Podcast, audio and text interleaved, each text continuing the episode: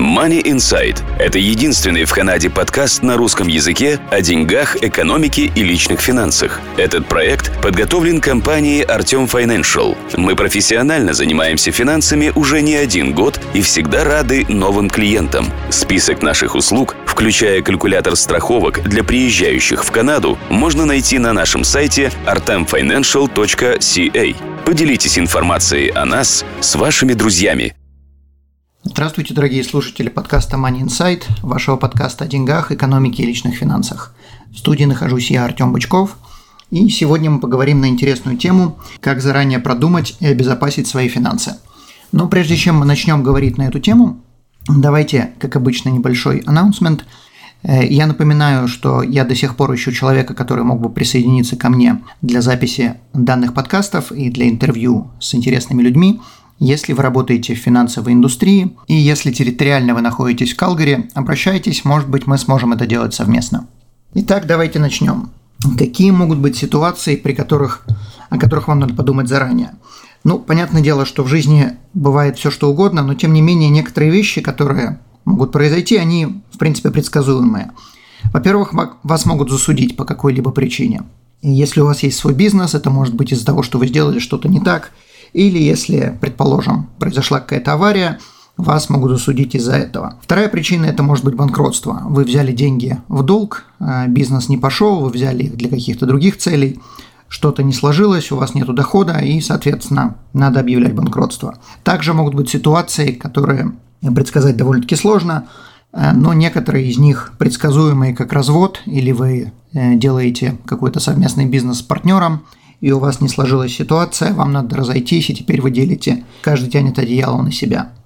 Сегодня мы поговорим на тему, что будет, если вас засудят, или как обезопасить себя э, в такой ситуации, и как обезопасить себя, если вдруг э, в вашей жизни не сложилось и надо объявить банкротство. Во-первых, если у вас есть бизнес, то в обязательном порядке вы должны сделать liability insurance, который обезопасит вас, если э, ваш бизнес предоставит какие услуги, какие-то услуги э, неправильно, плохо, и из-за ошибки э, человек пострадает финансово. Также замечу, если судят вас лично, а не бизнес, то то, что у вас есть liability insurance, вам в принципе не поможет. Также, если у вас есть даже мини-бизнес, и вы не считаете, что у вас есть бизнес, предположим, вы являетесь part-time водителем Uber, то есть разводите людей раз в неделю, скажем, то все равно у вас есть бизнес, и вам все равно в таком случае нужно сделать liability insurance.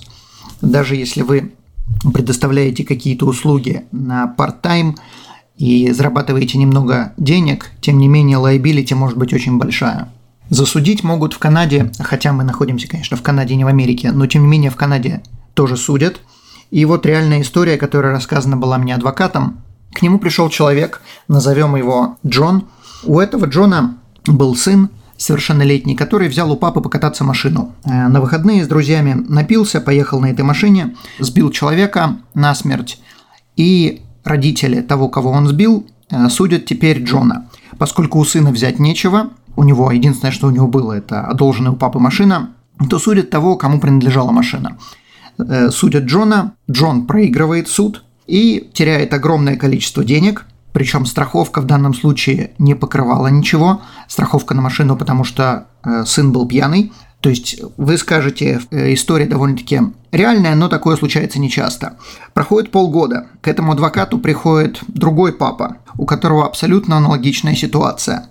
И также дело проиграно, и точно так же теперь второй папа должен платить за своего сына деньги. То есть во второй ситуации хотя бы это было не настолько плачевно, там человека сбили не насмерть, но тем не менее э, результат был абсолютно идентичный. Давайте теперь поговорим на тему, как спрятать деньги, какие есть легальные способы заранее продумать и спрятать деньги, куда их только можно спрятать. Как мы уже сказали, сегодня мы будем говорить по поводу двух тем. Во-первых, могут засудить, во-вторых, банкротство. Это не связанные между собой категории риска, в Канаде есть э, Federal Bankruptcy and Insolvency Act, который говорит, что если э, вам надо объявить банкротство, то некоторые активы будут спрятаны от кредиторов. Что это за активы? Во-первых, деньги, которые находятся в RRSP, в программе RIF, Registered Retirement Income Fund, э, также в DPSP, и также, если у вас есть пенсионные программы, как Лира, или Defined Benefit Plans, там эти деньги спрятаны от кредиторов. Значит, какие есть условия? Во-первых, деньги, которые вы положили в эти программы за последние 12 месяцев, они могут быть не спрятаны от кредиторов. Соответственно, если вы положили деньги за неделю, за месяц, за три месяца до того, как вас подвели к банкротству или до того, как вы сами объявили банкротство, то эти деньги надо будет показать банкропси трасти, и, скорее всего, эти деньги не будут спрятаны от кредиторов, их надо будет вытащить и заплатить долги.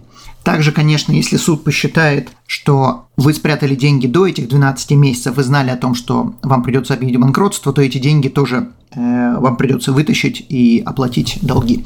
Замечу, если эти деньги нужно вытаскивать из RRSP, то тогда на них распространяется тот же самый withholding tax, то есть государство забирает себе часть, и остаток уходит банк, банкропси трасти для оплаты э, долга.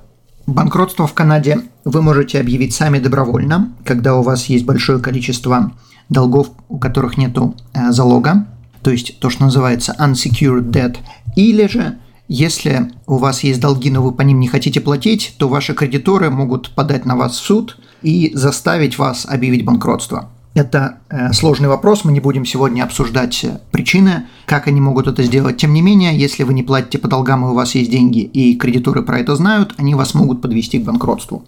Но, как мы уже сказали, если у вас есть деньги, спрятанные в RRSP, то, соответственно, это будет им недоступно, если вы эти деньги положили задолго до последних 12 месяцев.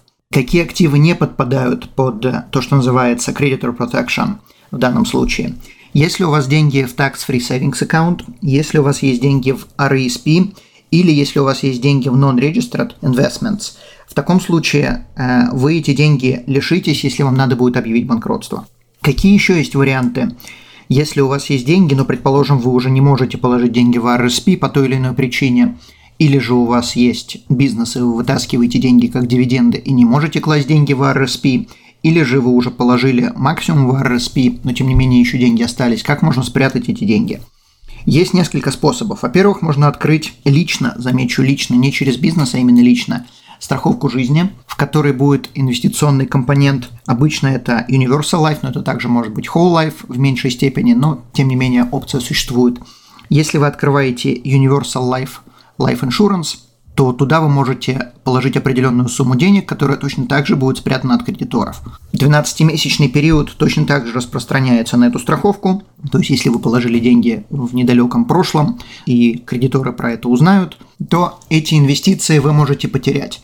Соответственно, открывайте подобные страховки и кладите туда деньги до того, как вам придется объявить банкротство. То есть к чему я это говорю? Если вы, предположим, собираетесь открыть бизнес, то в обязательном порядке вы э, должны подумать, что будет, если бизнес не пошел, и вам пришлось объявить банкротство.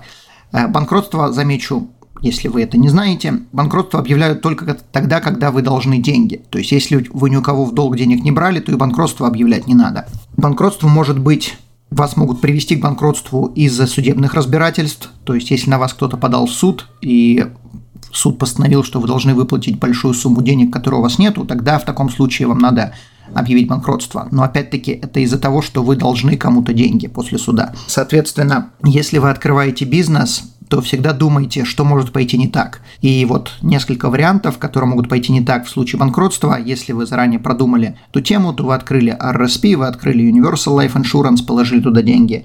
Если что-то пошло не так, то всегда можно дотянуть до 12 месяцев, после которых суд уже в большинстве случаев не может забрать у вас ваши активы. Следующая вещь, которая может помочь э, спрятать деньги, это инвестиции, которые называются segregated funds. Segregated funds делаются только через страховые компании. Вы не можете пойти в банк или в какую-то брокерскую компанию и открыть segregated funds. Segregated funds работают по принципу как mutual funds. Но там есть огромная разница между mutual funds. Во-первых, у всех segregated funds в Канаде есть гарантии. Гарантия бывает двух типов. Первая гарантия, если человек умер сколько ему денег вернут, если инвестиция стоит меньше, чем если он вложил. Предположим, вы вложили 10 тысяч долларов, через 3 месяца человек умирает, и инвестиция стоит 9 тысяч. Э, в соответствии с условиями контракта гарантия может быть, что человеку вернут не 9 тысяч, при которой инвестиция стоит, а те самые 10, которые он вложил. Это первая гарантия на случай смерти. Вторая гарантия будет, если инвестиция через определенное количество лет стоит меньше, чем мы вложили денег – то, соответственно, по этой гарантии человеку выплачивают большую сумму. Например, вложили 10 тысяч, через 15 лет, если инвестиция стоит 9 тысяч, то человеку поднимают сумму до 10 тысяч первоначально вложенных.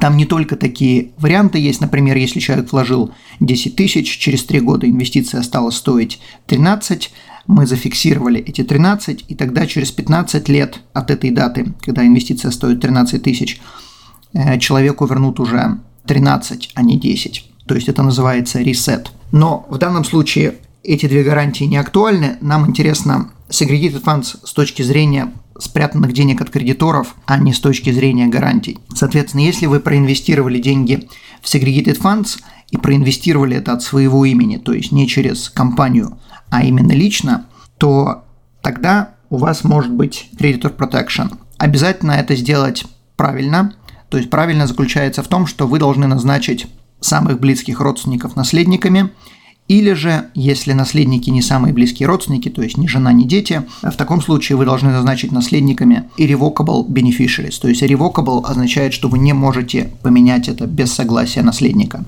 Если вы сделали это таким образом, то деньги будут спрятаны от кредиторов. Опять-таки замечаю, что последние 12 месяцев будут распространяться и в данном случае. Последние 12 месяцев вложений в segregated funds.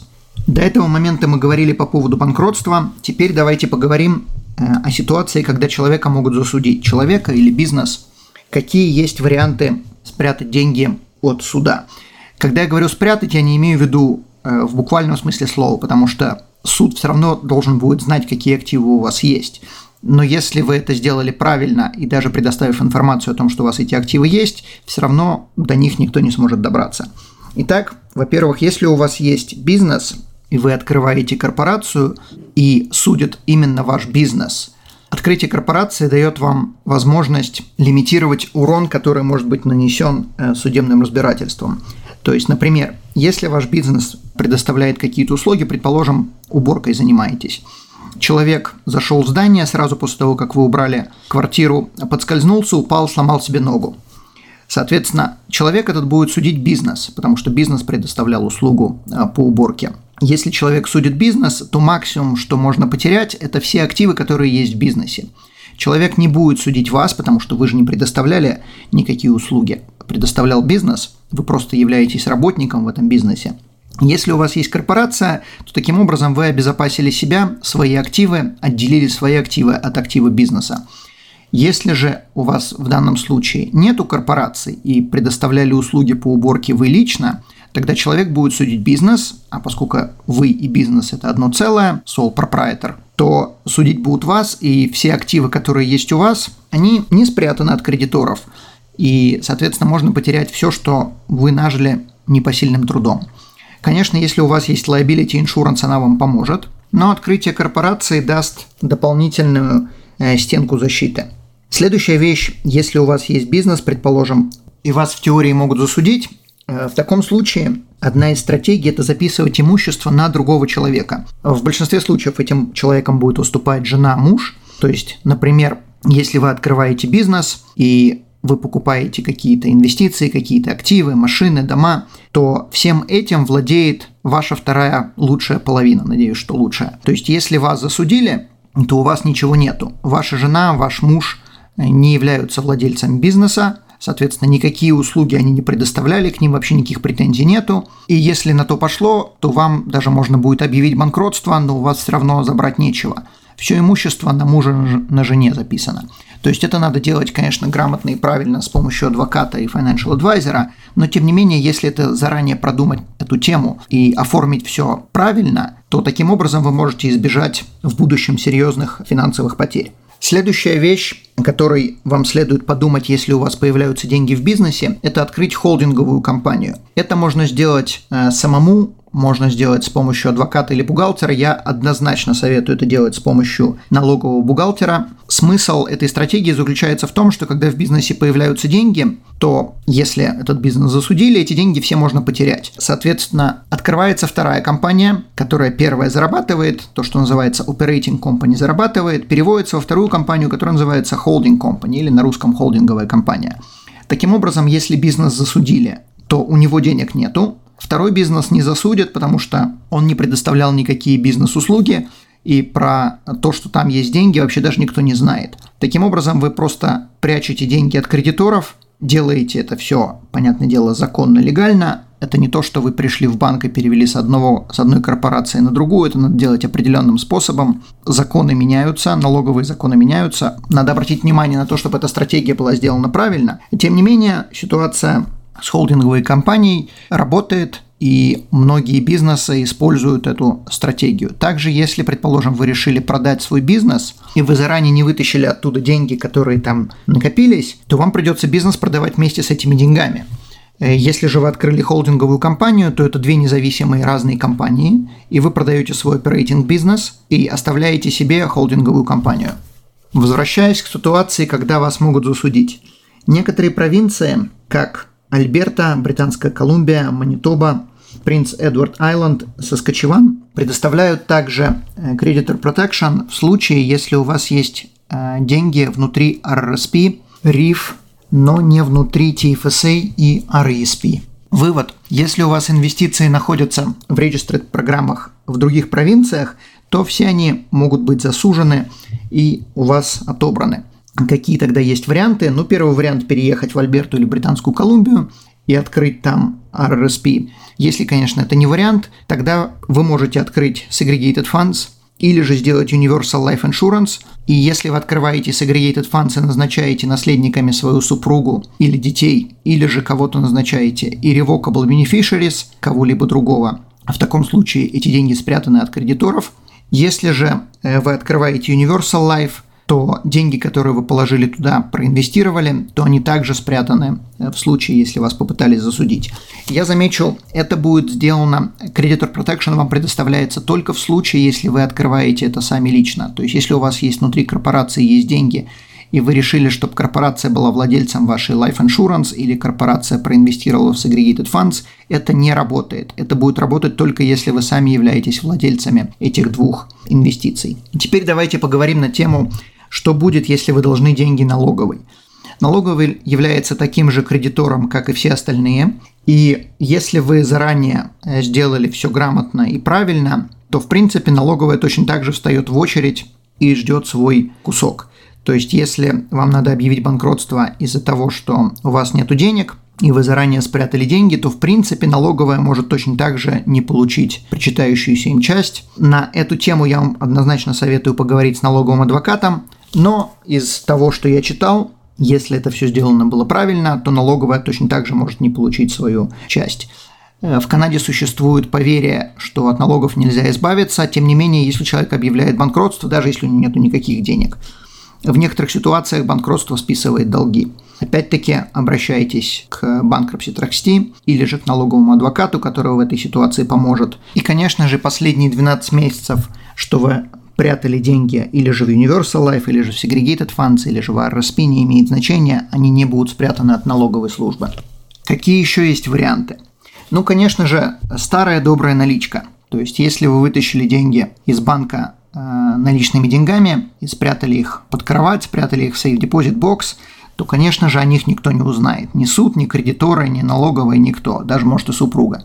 Э, второй вариант – Помимо налички, это вариант, который приближенный к наличке, это купить э, золотые и серебряные монеты, которые будут котироваться по большому счету во всем мире. Если э, сделать инвестицию не в нумизматику, а именно в слитки, или же, как пример, купить э, серебряные монеты, например, канадские серебряные монеты до 1968 года, 10, 25, 50 центов и 1 доллар монеты сделанные до 1968 года, были сделаны из серебра. 80% или 92% серебра, в зависимости от года, к которому они были выпущены. Вы можете купить их как э, металлолом в любом нумизматическом магазине или на eBay. Они продаются в огромных количествах, вы просто покупаете их как э, по цене серебра. И если что-то случилось, точно так же по цене серебра их можно продать. Другой момент, конечно, что это займет большое количество места в вашем доме и довольно-таки опасно, но тем не менее, как вариант, это существует. Также это можно хранить в Safe Deposit боксе.